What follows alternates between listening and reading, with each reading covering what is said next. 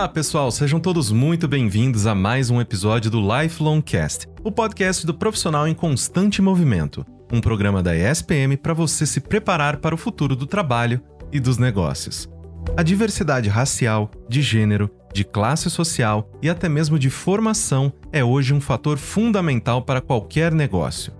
Além da crescente pressão da própria sociedade por empresas mais inclusivas, Estudos mostram que investir em equipes diversas melhora o ambiente de trabalho, aumenta a criatividade e pode até aumentar a lucratividade de uma empresa. Mas, apesar de todas essas vantagens, uma pesquisa realizada em 2022 pela consultoria Great Place to Work apontou que apenas 12% dos líderes e profissionais de recursos humanos brasileiros consideram que suas empresas têm alta maturidade no tema.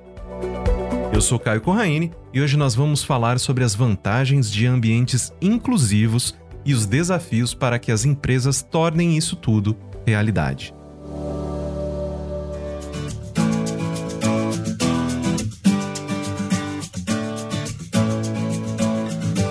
Primeiro bloco, vamos conversar com Bruno Carramenha, professor do Master em Comunicação Empresarial Transmídia, sócio da 4CO, para entender um pouco melhor de que maneira a diversidade e a inclusão, ou a falta delas, podem impactar as empresas nos dias atuais. Bruno, muitíssimo obrigado por ter aceitado o nosso convite. Seja muito bem-vindo ao Lifelong Cast. Prazer. Vamos começar então, meu querido. Esse é um assunto que muito me interessa muito eu sou muito apaixonado por esse assunto. E a minha primeira pergunta é justamente o que uma empresa precisa efetivamente fazer para ser diversa e inclusiva de fato, né? E não apenas naquele discurso. Basta só contratar as pessoas e tá tudo certo, não tem nenhuma preocupação, a gente não se importa com o background da pessoa, das dificuldades que acontecem ao redor dela. Como é que isso funciona? Bom, primeira coisa, a empresa precisa querer. Quando eu falo por a empresa querer, é claro que eu estou falando do corpo de, de, empregados que esteja interessado em criar um movimento, mas majoritariamente de uma liderança, de uma alta liderança interessada em investir energia e esforços na busca por uma cultura inclusiva. Então, contratar pessoas não é suficiente para deixar uma empresa inclusiva. Isso pode fazer com que a gente aumente alguns indicadores de representatividade, de diversidade. Mas entender diversidade como um, elemento da cultura das organizações requer que a gente mude processos, requer que a gente mude crenças, pressupostos que estão estabelecidos nas organizações para que isso aconteça de uma maneira duradoura. Como você mencionou, a gente tem, né, esses indicadores de diversidade e tudo mais que, querendo ou não, influenciam diretamente na imagem da empresa, né? E disso falando de uma maneira bem superficial e tal, mas quais são os benefícios da diversidade para uma organização de fato, né? E o que a falta de diversidade pode causar para um negócio nos dias de hoje? Acho sempre muito interessante a gente refletir sobre essa ideia de indicadores, a partir de uma política pública que a gente tem no Brasil, que é a cota para pessoas com deficiência nas empresas. Essa lei existe há 30 anos, ela fez, na verdade, fez 30 anos em 2021. Exige que as empresas contratem um percentual, que pode ser né, no máximo 5%, empresas que têm acima de 100 empregados, tenham um percentual de pessoas com deficiência no seu quadro de empregados. Ou seja, isso é uma, é uma busca efetiva por assegurar que essa representatividade ou que esse número seja cumprido como uma meta. Infelizmente, em 30 anos, essa lei não foi bem sucedida em assegurar que houvesse desenvolvimento das pessoas com deficiência dentro do contexto organizacional. Porque o que as empresas fizeram foi contratar pessoas para não pagar multa e não se valer efetivamente dessa força de trabalho como algo valioso para a organização, ou seja, não ganhar os benefícios da diversidade. E eu acho que isso é bastante ilustrativo no nosso contexto, porque a gente discutir sobre diversidade a partir ou encerrando a conversa no aspecto numérico, esse assunto tende a morrer muito cedo. Porque se a gente estiver buscando esses benefícios diretos no final dessa contratação, então, vamos lá, a gente estabelece a meta de ter 50% de homens e mulheres nos cargos de liderança, ter um número equilibrado. Cumprir isso não me garante, não garante a organização nenhuma que no dia seguinte ao batimento dessa meta, a gente tenha mais inovação, como tende-se a falar dos benefícios da diversidade, que se tenha mais retorno financeiro, como tem pesquisas que demonstram isso. E não é que eu estou questionando essas pesquisas, não, mas é porque este retorno ele vem do bom aproveitamento dessas cabeças diferentes. Cumprir um número não quer dizer que eu estou me valendo do benefício desses backgrounds, dessas referências diferentes que se complementam no quadro da organização. Se eu continuar agindo e achando que só homem branco, heterossexual, cisgênero, sem deficiência, é inteligente o suficiente para tomar uma decisão, para ter uma boa ideia, eu posso ter 80% de não homens brancos uh, sem deficiência na empresa, ou seja, esse número poderia ser uma minoria na organização, mas essa minoria continuaria tomando decisão, continuaria ditando as regras e criando toda a dinâmica da organização. Portanto, não basta se encerrar na representatividade numérica. Exatamente, até porque se você não cria um ambiente em que essas pessoas, como você muito bem mencionou, tenham o seu background respeitado e valorizado, não adianta de absolutamente nada, né? Aquela coisa, é aqueles números bonitos para mostrar para investidor, para mostrar em campanha de marketing ou qualquer coisa que o valha, e que efetivamente no dia a dia da empresa não vão mudar em absolutamente nada a realidade do funcionamento dela, né? Exatamente. Eu queria aproveitar também, porque num dos episódios passados, a gente mencionou, a gente conversou bastante aqui no Lifelong Cast sobre ESG. E eu queria perguntar para ti justamente como o tema de diversidade se relaciona com essa dinâmica do ESG. Objetivamente, diversidade está indiscutivelmente dentro do S do ESG, ou seja, é uma das formas pelas quais a organização olha para os aspectos sociais que sua operação impacta e é impactada por, e, portanto, entende que o, um trabalho em nome da diversidade, ou, enfim, atuar a favor da diversidade, de uma cultura inclusiva, cumpre, de alguma forma, com a relevância social que ela precisa ter para sua atuação. Então, primeira coisa, a diversidade está dentro do S, indiscutivelmente. O que eu acho positivo de se dizer, e como alguém que trabalha com isso, um entusiasta desse tema de diversidade, que a gente se beneficia dessa sigla, a gente se beneficia desse movimento ESG como algo de atenção de investidores, como algo de atenção do mercado financeiro como um todo, porque estando diversidade dentro dessa temática é uma das formas relevantes de assegurar que a questão se mantenha na pauta da alta liderança para voltar ao ponto inicial da minha fala. Então, a empresa precisa querer. Quem que tem vontade suficiente para fazer a coisa acontecer? Essa alta liderança, são esses investidores, é o dono da empresa. E o ESG, enfim, ele consegue contribuir, uma vez que o mercado está atento a essas questões, consegue contribuir para a pauta se manter na agenda da organização. De novo, a forma de fazer a gestão sobre a, essa pauta vai dizer bastante respeito sobre os efeitos que ela vai trazer, né? Os benefícios, como você me perguntou. A forma como a gente faz gestão do tema, ela indiscutivelmente vai ser crítica para a gente conseguir ter resultados positivos, tanto em termos de valorização das pessoas, respeito aos direitos humanos, respeito aos indivíduos, quanto em termos de resultados organizacionais, indiscutivelmente atração de talentos, porque a organização de fato se apresenta como um lugar em que as pessoas podem se sentir bem e confortáveis para trabalhar, em termos de valorização pelos consumidores, porque a organização se apresenta como uma marca que respeita as pessoas e tal. Os efeitos disso são efeitos de um processo de gestão do tema. O que eu acho positivo sobre o ESG é que ele deixa o tema em pauta.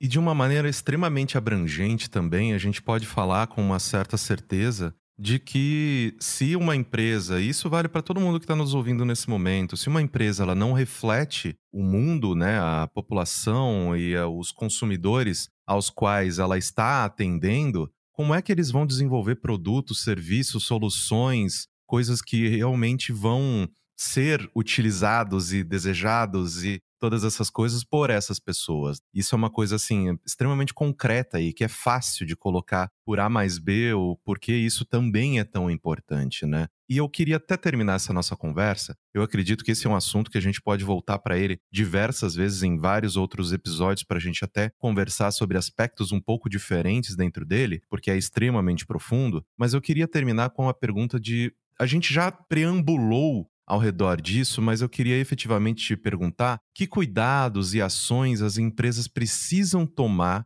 para criar essa cultura diversa e inclusiva que de fato envolva os colaboradores em todos os níveis, né? Porque até retomando uma das suas falas, se o pessoal da diretoria, os tomadores de decisões, não estiverem realmente com vontade de fazer isso acontecer, fica só da boca para fora, fica só bonito no release, né? De fato, o que precisa ser feito para se criar uma cultura inclusiva? Que a organização consiga caminhar em busca de um contexto que seja convidativo e positivo para a experiência de todas as pessoas. A primeira coisa é tomar consciência das desigualdades, das diferenças, dos privilégios. Existe um discurso, ele é bastante utilizado, inclusive, que visa a criação de uma ideia de que nós somos todos iguais. Imagina, a gente não faz diferença porque a gente trata todo mundo de forma igual. Ainda tem muita empresa que se sustenta nesse discurso, que é um discurso que, de uma forma rasa, ele até parece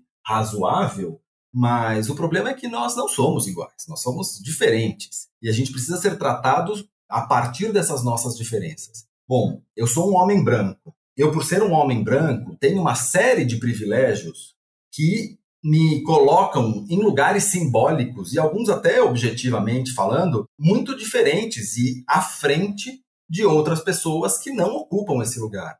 Então, se eu for tratado igual a todas as outras pessoas, eu sempre terei privilégio.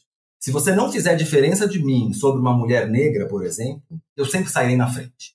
Ou a tendência é que eu sempre saia na frente por ser um homem branco. Por quê? E aí eu vou fazer um comentário sobre a tua fala anterior, porque a gente vive num mundo em que este grupo de pessoas dita as regras. Esse grupo de pessoas dita o que se consome. A tua fala ali, né, de que como é que a gente vai atender às demandas da sociedade, que é múltipla e diversa, se a gente não tiver uma equipe múltipla e diversa nas organizações? Pois, meu caro, isso é assim desde que o mundo é mundo. A gente não atende às demandas da sociedade desde que o mundo é mundo, porque a gente vive num contexto social que privilegia, valoriza, quase que com exclusividade, o lugar do homem branco, heterossexual, sem deficiência.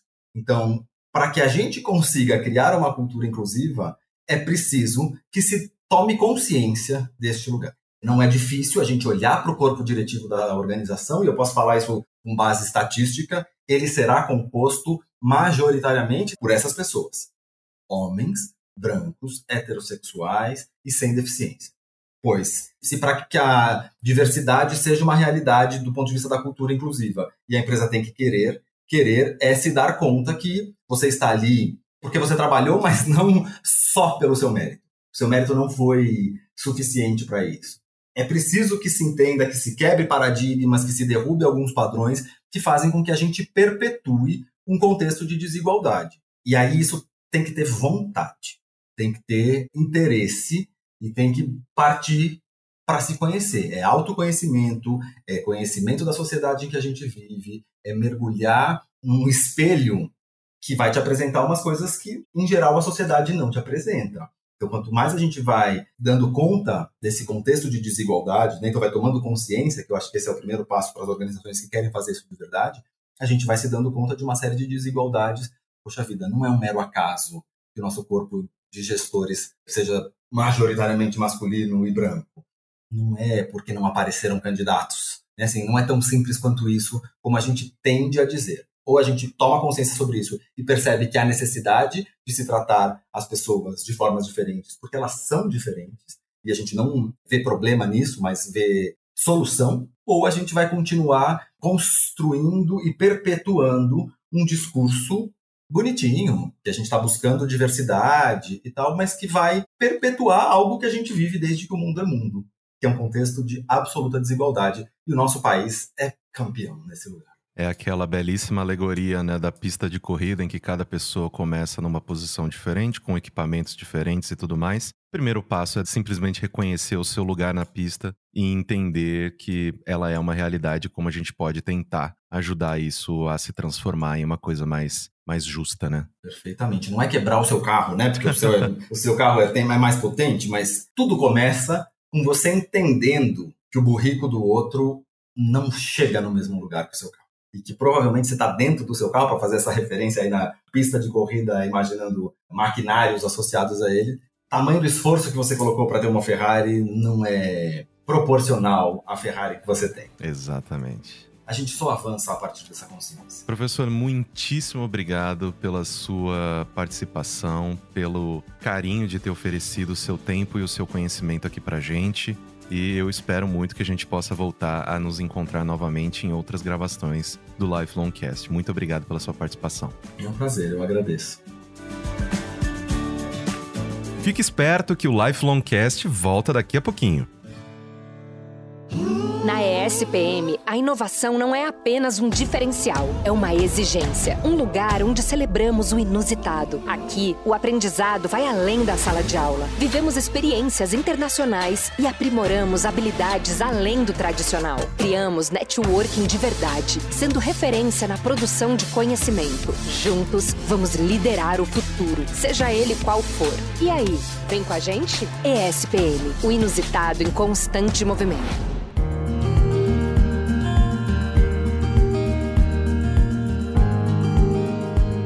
Mesmo que muitas empresas já estejam no irreversível caminho da inclusão e da diversidade, ainda estamos muito longe do ideal.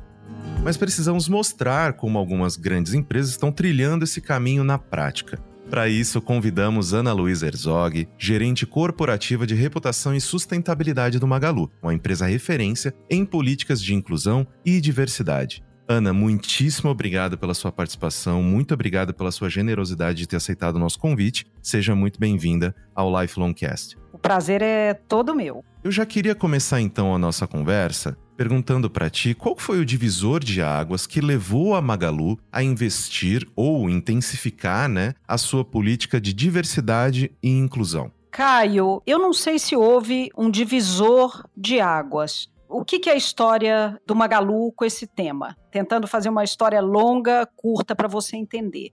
O Magalu é uma empresa fora da curva. Ela já é uma empresa muito diferente das demais. O Magalu foi fundado por uma mulher.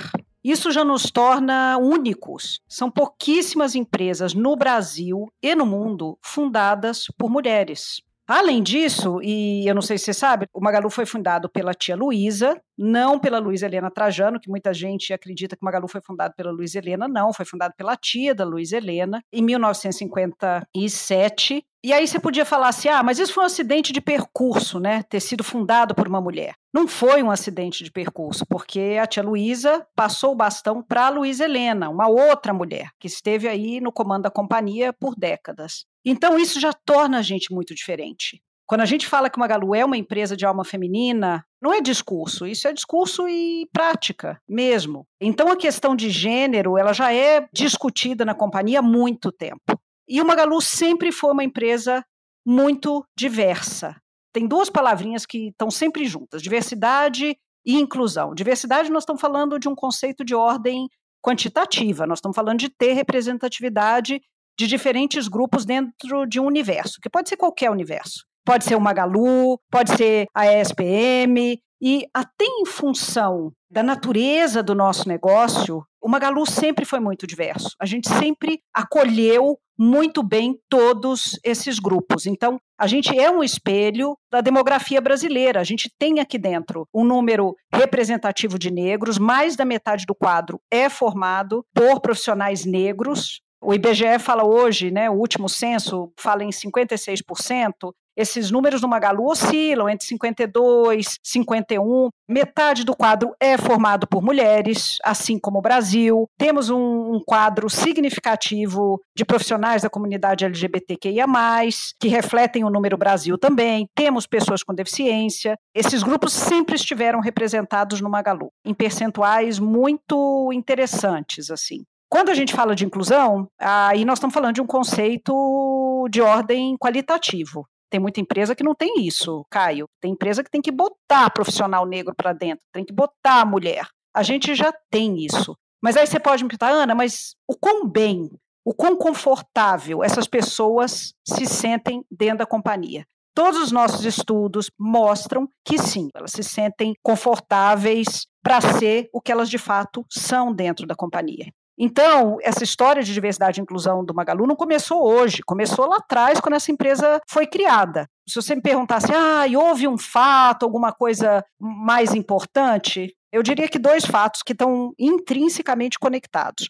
Em 2019, a gente resolve fazer uma pesquisa exclusiva sobre o tema, uma pesquisa interna. Por quê? Eu e outras pessoas da companhia, que não tinham 20, 15 anos de casa, a gente escutava muito internamente esse discurso. Magalu é diverso, Magalu é inclusivo. E eu comecei a me questionar, como boa jornalista que sou de formação, se essa percepção era de fato verdadeira. O Magalu é um mundo, Caio. Nós estamos falando hoje de mais de 1.400 lojas, quase 30 centros de distribuição. Estamos falando de 35 mil colaboradores. É um microcosmo do Brasil isso aqui.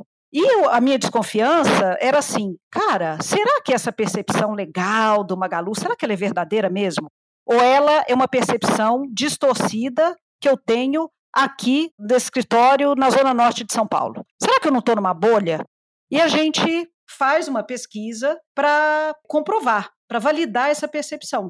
Foi uma pesquisa voluntária. Naquele momento, a gente tinha cerca de 30 mil funcionários, 13 mil responderam à pesquisa, foi um contingente muito alto, o que já deu um cheiro para a gente também do quanto esse assunto era importante para quem trabalha no Magalu. E os resultados, para o meu alívio, foram muito bons. Mais de 90% dos colaboradores disseram que sim, a empresa era diversa, 92% disseram sim, a empresa é inclusiva, mas veio também uma perspectiva, uma expectativa de que a gente fizesse mais. A barra é muito alta no Magalu para tudo. Existe uma expectativa de avançar, de evoluir para tudo que você puder imaginar. E isso não, podia ser diferente para esse tema. Então as pessoas diziam assim: eu gosto de trabalhar aqui, eu me sinto acolhido, eu me sinto bem aqui dentro mas eu acho que a gente é muito bom, a nossa marca é muito forte. A gente pode fazer mais. Isso foi 2019 e o principal fruto dessa pesquisa e dessa expectativa que foi levantada na pesquisa, você vai saber muito bem qual foi. Exatamente. A gente vai comentar sobre isso agora. Pouquíssimas pessoas não saberiam, foi o programa de trainee exclusivo para negros.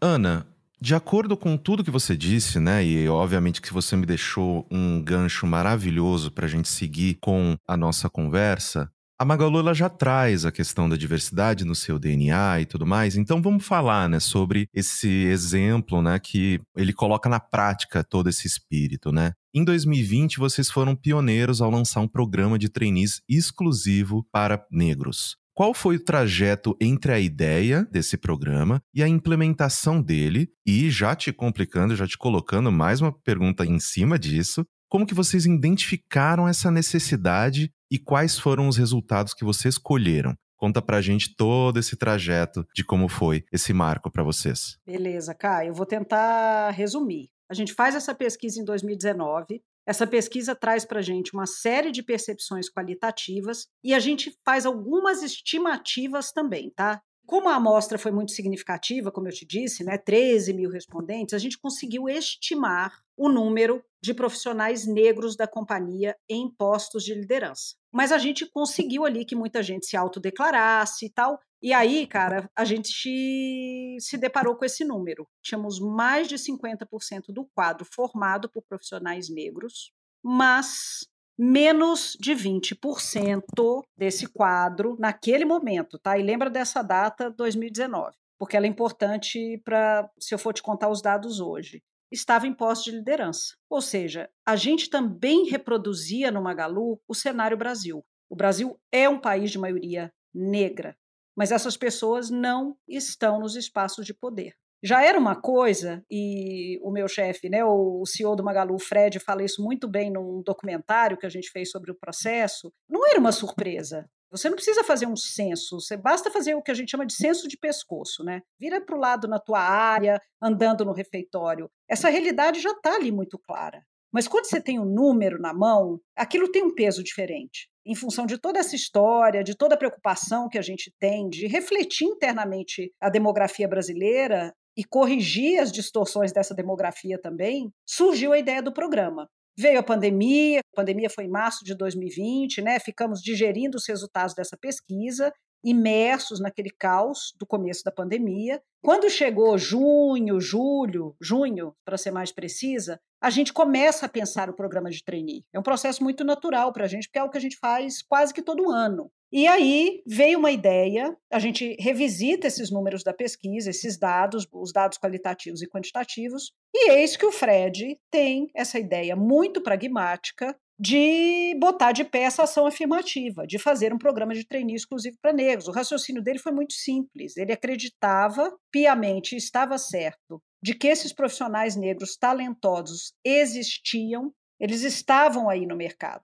E por diferentes motivos, nós não estávamos sendo bem-sucedidos ao atrair esses candidatos para o nosso processo seletivo. Até em função, e hoje a gente sabe disso, dessas pessoas não acharem que o programa de trainee era para elas. Programa de trainee, a gente sabe, é uma janela. Você pode entrar numa empresa de diferentes maneiras. Estagiário, jovem aprendiz, você pode ser pinçado de uma outra empresa, caçado no LinkedIn, mas a gente sabe que entrar numa empresa como trainee é diferente, tem um status diferente a gente entendeu que, que a gente não estava sendo bem sucedido nessa atração desses profissionais negros por uma série de motivos, por exigir coisas que não faziam sentido, por não convencer esse cara de que o programa de trainee do Magalu também era para ele. E aí, foi de junho a setembro, a gente trabalhou no desenho desse programa. E aí foi um trabalho muito cuidadoso. Primeira coisa que eu acho que nos ajudou, a gente foi humilde no sentido de reconhecer que a gente sabia muito pouco sobre esse tema de raça.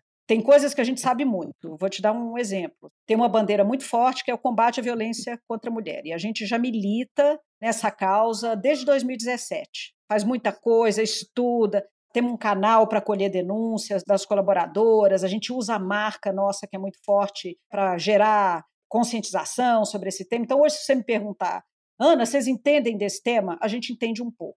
Em 2020, quando a gente lançou o programa de trainee, a gente não entendia do tema de raça e a gente sabia o quão complexo era esse tema. E a gente não queria cometer nenhuma gafe ou fazer alguma bobagem. Então a gente se cercou de muita gente legal que entendia desse tema. A gente se cercou de ONGs que militam na causa racial no Brasil, a gente tem muito parceiro importante que nos ajudou naquele momento. E além disso também, né? Programa de trainee era para melhorar, trazer mais gente para dentro, né, para que essas pessoas se tornassem lideranças negras, sim, mas a gente tem um número de lideranças negras. E a gente usou muito essas pessoas, chamamos esses gerentes, gerente de loja, gerente do corporativo, e falou: cara, senta aqui conosco, vamos desenhar esse programa juntos. O que, que a gente tem que falar, como que a gente tem que comunicar, o que, que pode, o que, que não pode. Foi uma costura assim muito bem feita e eu acho que a gente foi bem sucedido. Teve a polêmica que a gente gerou, que a gente esperava, um pouco de polêmica, sim. A gente sabia o quão diferente era essa iniciativa, mas a gente foi surpreendido num primeiro momento pela truculência né, das críticas. Elas foram mais ásperas do que a gente imaginava, mas no balanço final,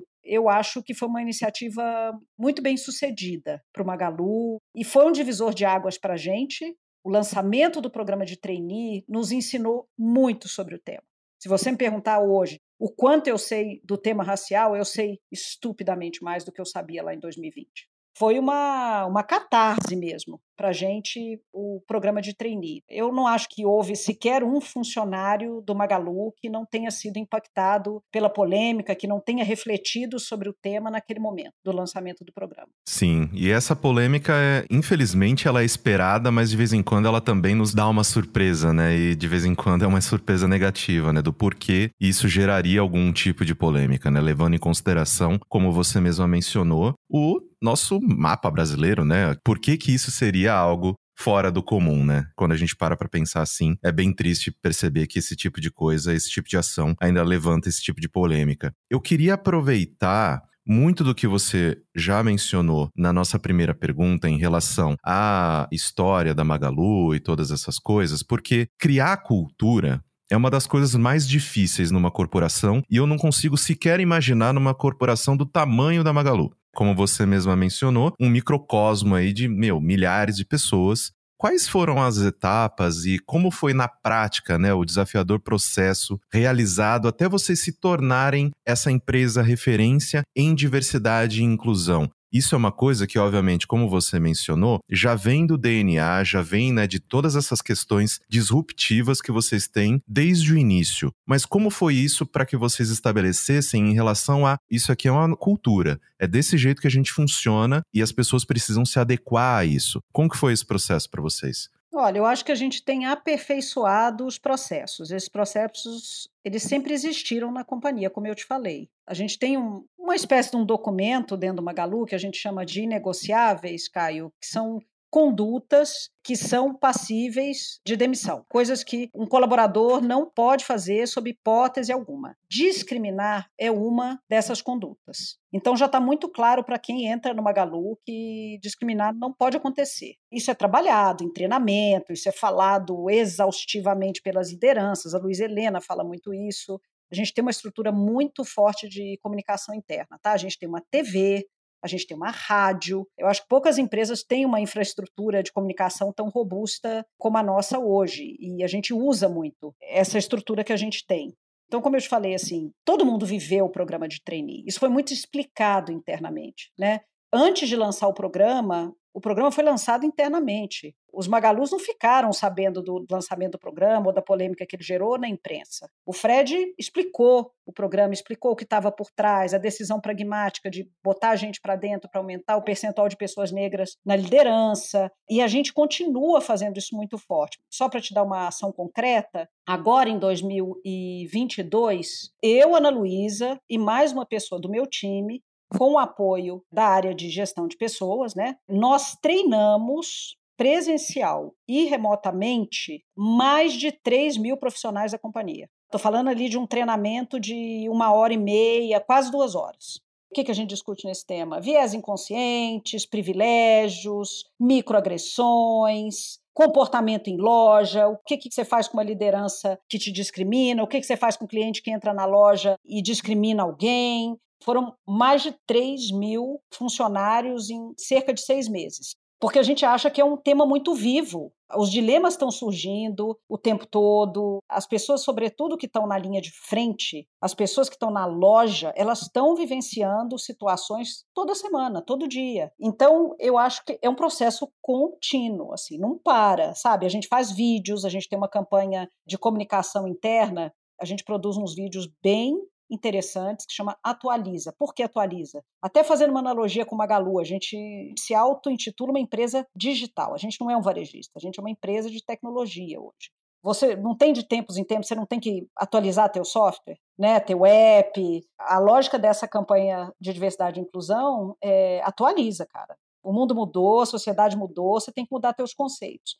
Então a gente faz uns vídeos bem produzidos assim para ensinar conceitos. Fizemos agora no final do ano, soltamos três vídeos novos, um sobre microagressões, um sobre comportamentos machistas, muito conhecidos por homens e sobretudo por nós mulheres, que acontecem em qualquer universo, muito dentro do universo corporativo, o mansplaining, é aquela coisa, né, de você explicar exaustivamente uma coisa para uma mulher, porque você subestima a mulher, a coisa de cortar aquele comportamento nocivo, né, de cortar exaustivamente uma mulher numa reunião. Receber os méritos, né, pela ideia de outras pessoas. Fizemos um vídeo muito interessante sobre autodescrição, que é essa coisa de você se descrever num evento. A autodescrição é muito importante para as pessoas que têm deficiência visual, né, ou uma deficiência parcial, né? Então, tudo que você está falando para ela ali é subsídio para ela criar uma imagem na cabeça. Então você tem que tomar cuidado com essas coisas que você está fornecendo para a pessoa, senão ela vai criar na cabeça uma imagem que não é verdadeira. Então, se você é branco, é negro, teu cabelo baixo, alto, incutir esse hábito na hora que a gente falou lá dentro, pessoal, vamos começar a fazer isso nas reuniões, ah, mas vai gastar tempo, vai comer tempo das reuniões, sim, vai comer tempo, mas a gente tem pessoas com deficiência visual dentro do Magalu, a gente tem que fazer isso por elas, não, não tem como não fazer isso aqui dentro, a gente tem que começar a fazer e tem se tornado uma coisa mais constante. Então, assim, me enrolei bastante para te responder, são várias frentes, tudo tem que acontecer ao mesmo tempo, sabe?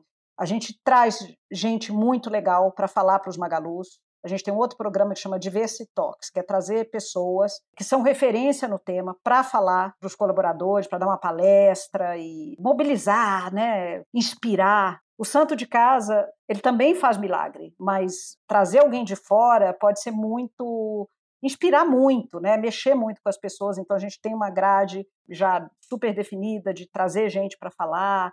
Eu acho que você tem que atirar para todos os lados fazer as pessoas pensarem sobre o tema o tempo todo. Ana, finalizando a nossa conversa, eu tenho certeza que a gente poderia passar aqui mais horas falando sobre esse assunto. É algo que a gente sente que é uma verdade para vocês, né? Então é sempre muito legal a gente conversar sobre assuntos que a gente sabe que não fica só no discurso. E é justamente para a gente finalizar aqui o nosso papo que eu queria te perguntar sobre o que foi feito para que esses profissionais né, de perfis diversos se integrassem e se sentissem parte do negócio, né? Eu queria saber, dentro da Magalu, se existem caminhos claros para que esses profissionais, após entrarem na companhia, que eles se desenvolvam e cresçam dentro da organização. Vocês possuem essa jornada também? O que, que você pode me dizer em relação a isso? O Caio, nós já fizemos coisas, estamos fazendo, temos planos de fazer coisas diferentes, então Vou te dar alguns exemplos. A gente tem uma formação, um programa de formação forte de gerentes de loja dentro do Magalu. A gente não contrata gerentes no mercado. O gerente de uma loja do Magalu é alguém que entrou no Magalu como vendedor, como gestor, né? Ele precisa trilhar um caminho dentro da companhia. Sempre tivemos muitos homens, um pouco menos de mulheres nessa função. A Luiz Helena já fez mudanças muito importantes lá atrás nesse programa. Isso não estou falando de coisa nova, não, isso é bem velho. Em algum momento, num passado remoto, a Luiz Helena percebeu que poucas mulheres se candidatavam para esse programa. Imagina, se é um vendedor, um vendedor especial, a gente abre um programa. Quem quer virar gerente, né? Poucas mulheres se candidatavam. E por que, que poucas mulheres se candidatavam? Porque o treinamento implica viajar, implica ficar um tempo numa loja de um outro estado, e ela percebeu que isso tinha um impacto nas mulheres. As mulheres não queriam sair de perto da família, não queriam sair de perto dos filhos. Então, as mulheres no Magalu têm uma, um benefício, uma regalia que, uma vez que elas se candidatam para participar desse programa e eventualmente virar uma gerente, você sendo homem, você pode ir para qualquer lugar do Brasil, tá? Mas as mulheres se deslocam num raio máximo de 100 quilômetros. Então, isso já foi essa coisa de propiciar, né? Como que eu impulsiono a carreira da mulher nesse cargo aqui dentro da companhia. A gente falou sobre o programa de trainee, exclusivo para negros, né? Nós temos hoje 20, eu não estou com o número exato na cabeça, mas a gente teve 19 trainees na primeira edição, eu acho que 11 na segunda. Esses profissionais estão sendo acompanhados com lupa, estão sendo muito bem acompanhados. Eu sou chefe de uma delas, eles estão tendo acesso a treinamentos, estão podendo se qualificar, estamos estudando mentorias bem específicas, outro tipo de mentoria para profissionais negros. A gente nunca tornou isso público, mas é público que a gente tem metas internas de contratação de profissionais negros e de profissionais de aumentar o número de lideranças negras e lideranças mulheres. Nos processos nossos de meritocracia, quando a gente para a empresa duas vezes por ano para decidir quem vai ganhar aumento, quem vai ganhar promoção, tem um olhar muito cuidadoso para saber, precisamos de mulher nessa área, precisamos de negro nessa área, nessa gerência, nessa diretoria, nessa função, nessa unidade de negócio do Magalu, porque temos unidades de negócio que são mais masculinas, menos masculinas, mais brancas, menos brancas. Então, tem um cuidado e tem meta. A gente é um pouco movido por meta também. E estamos estudando isso lá dentro, fazendo com muito cuidado, né? Porque se tornar uma meta pública é algo de muita responsabilidade. Então, a gente vai tornar uma meta de diversidade e inclusão pública, uma meta aspiracional que a gente fala, bem ambiciosa, em algum momento logo. E aí essa meta vai vir seguida de uma série de, de iniciativas, né? Porque aí nós vamos ter que vamos ter que mostrar essa evolução aí ao longo dos anos. E eu imagino também que, principalmente, né, levando em consideração o tamanho da organização, o peso que vocês têm no mercado, ela é uma inspiração para o lado de dentro e para o lado de fora também, né? A partir do momento em que a Magalu ela toma essas decisões e vem numa crescente, vem numa fase incrível como a que vocês vêm tendo, vocês influenciam todo o mercado. e dessa forma, obviamente, que eu acredito que influenciam de uma maneira muito positiva. Então, Ana, muitíssimo obrigado pela sua participação, muitíssimo obrigado pela gentileza de oferecer o seu tempo e os seus conhecimentos para a gente. Eu acredito que a gente pode ter, né, muitos mais outros papos, ainda mais sobre microcosmos dentro de todas essas iniciativas que vocês têm, mas desde já, já te agradeço muito por ter batido esse papo aqui conosco. Muito obrigado mesmo por ter feito parte desse episódio do Lifelong Cast. Que isso, Caio. O prazer foi todo meu. Foi um prazer dividir o que a gente faz e você fala muito, a gente é referência, a gente é referência e a gente gosta de ser muito modesto. A gente está numa jornada bem longa, tem muita coisa para fazer ainda, cara, muita coisa para aprender. Sempre tem, né? Tem. E, e a gente é muito é muito feliz, assim, gosta muito de dividir com as outras empresas, né? E, e, gosta de aprender também. Eu acho que a gente faz sim coisas legais, mas eu acho que tem muita gente fazendo coisa legal e a gente está sempre conversando com as outras empresas, entendendo o que deu certo, o que deu errado, os caminhos.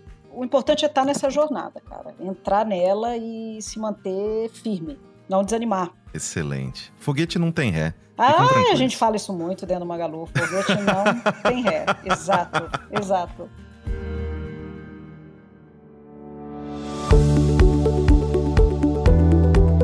Ambientes mais diversos ajudam a promover a inclusão dentro das empresas, criando locais de trabalho mais saudáveis e mais capazes de enxergar, acolher, refletir e traduzir a pluralidade humana, expressa nas expectativas do cliente. Ou seja, uma verdadeira estratégia ganha-ganha. Pensa nisso. Espero que você tenha gostado deste episódio do Lifelong Cast. Não se esqueça de nos seguir em sua plataforma de podcast preferida. Muito obrigado pela sua audiência e até a semana que vem. Tchau, tchau. Lifelongcast é produzido pelo Núcleo de Conteúdo da ESPM em parceria com a Maremoto. Eu sou Caio Corraine, host do programa, e trabalhei junto com essa equipe. Concepção, curadoria e produção executiva, Jorge Tarquini e Felipe Oliveira. Roteiro, Daniel Miller e Maíra Alfradique. Produção, Cecília Fernandes, Danilo Santana Silva. Técnica de gravação, Andréa Xavier. Coordenação de roteiro: Amanda Mira. Coordenação de edição: Adriana Sanches. Edição e sonorização: Ana Mariquito. Coordenação geral Maremoto: Vinícius de Lima. Este podcast foi editado pela Maremoto.